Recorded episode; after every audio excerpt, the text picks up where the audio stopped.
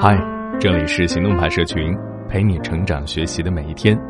我是行动君静一，敢行动，梦想才生动。今天这篇文章来自林公子的后花园，作者林公子。前段时间我说了一个观点，我说工作九九六我可以，上班九九六不行。有人问，这不是一回事儿吗？你不就是拿加班时间搞副业呗？说白了，这叫不务正业啊。这想法应该不算少数。首先，我要说一下，不务正业是指丢下本职工作不做，去折腾其他事情。我呢，自认本职不算太差，职位已经是部门中最高级别，近五年拿了四次年度个人表彰和一次优秀团队奖。但与此同时，我发现天花板近在眼前。近两三年，我多了若干个身份。认识和想法发生剧烈动荡，曾经笃定的观念如今被颠覆，曾经不屑的行为，如今觉得真香，其中就包括副业这件事儿。我现在可以掏心掏肺的说，如果你想在财富或成长上有所突破，副业是个高权重加分项。为什么呢？先说一下刚才提到那些朋友的质疑，拿加班的时间去搞副业，你难道就不能好好上班吗？实际上，搞副业何尝不是一种加班呢？而它往往还是一种更高性价比的加班。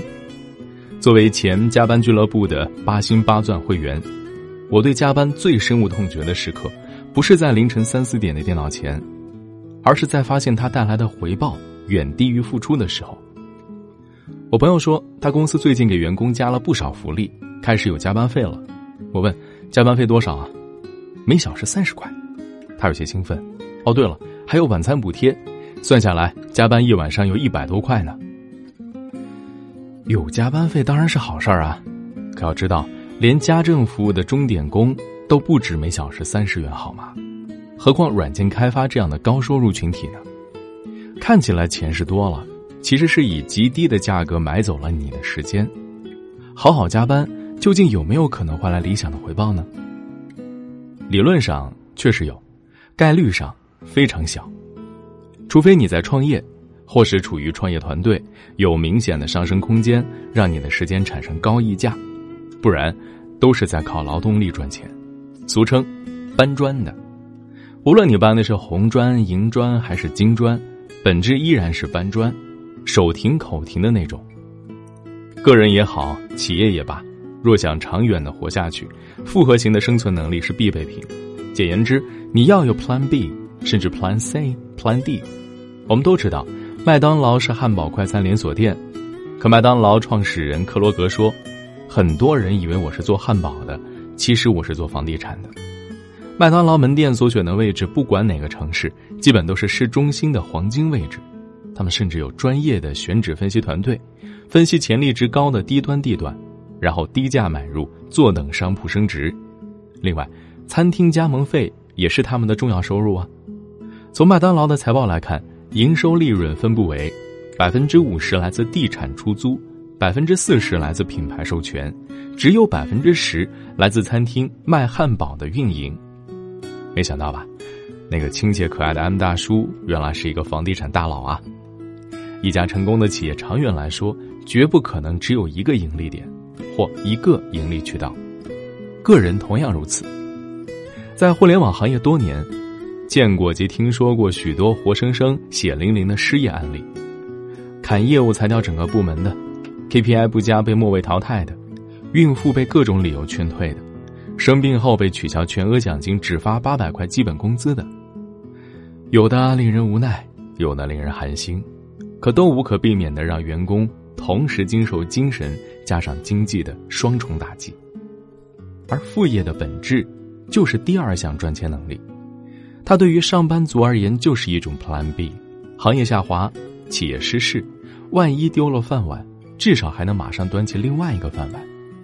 若想未来不失业，就必须提早考虑再就业。其实，副业还有一个巨大的优点，它能优化你的收入结构。我上班没几年，就曾面临失业的窘境，我那个时候脑海里面的第一反应是，惨了。要没钱了，和我一起面临危机的同事更惨，他还有房贷，还有小孩老婆由于怀孕后辞职，眼下也正在找工作。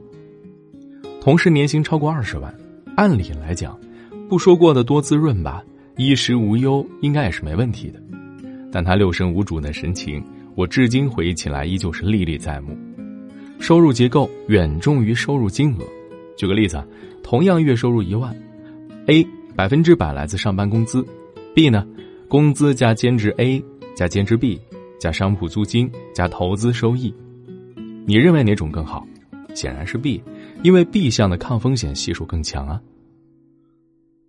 再说一个更立体的情形，前不久，一位阿里员工在匿名社区里感慨，称自己目前的状态混着没意思。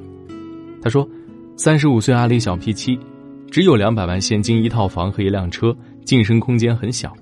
现在有两个选择，一是换个轻松点的工作，搞些投资；二是去创业公司。”我朋友看完哈哈大笑，这问题真是屡问不爽。要是有三四套房、百来万的固定资产、基金、股票、债券、公司股权和一些副业，那看心情选就好，反正盘子够大，现金流够稳嘛。我确实有体会，以自己来讲，这几年最大的安全感在于我的收入源逐渐的丰富，工资收入啊，公众号收入，写商业稿件的收入，签约作者收入，房租租金收入，投资传媒公司的分红，偶尔兼职设计 case 收入，投资各类理财产品收益等等等等，就算其中一项中断，也不会让我惊慌失措。我愈发的认同两句话：第一，巴菲特所说的。真正的风险来自于你不知道自己正在做什么。第二是经济学家詹姆斯·托宾这句被引用烂了的话：“鸡蛋不要放在一个篮子里。”许多人从来没有意识到，有一种工资陷阱叫做只有一份工资收入，或者认为副业只不过是多赚些钱而已。殊不知，它最厉害的地方是优化你的收入结构啊！人到中年，每多一份收入源，就多一点安全感。多线布局才是王道。今年上半年，一份二零一九国人工资报告在网络热传，其中一个结论颇为扎心：工作十年，月薪过万者不足三成。不夸张的说，刚刚提到的三十五岁阿里 P 七，只有两百万现金、一套房和一辆车，已然超越百分之九十五以上的上班族了。拉出全国平均薪酬就一目了然。说他站在上班族的金字塔上层，并不为过。绝大多数人是拿着不上不下的工资，卡在差不多的中间位置。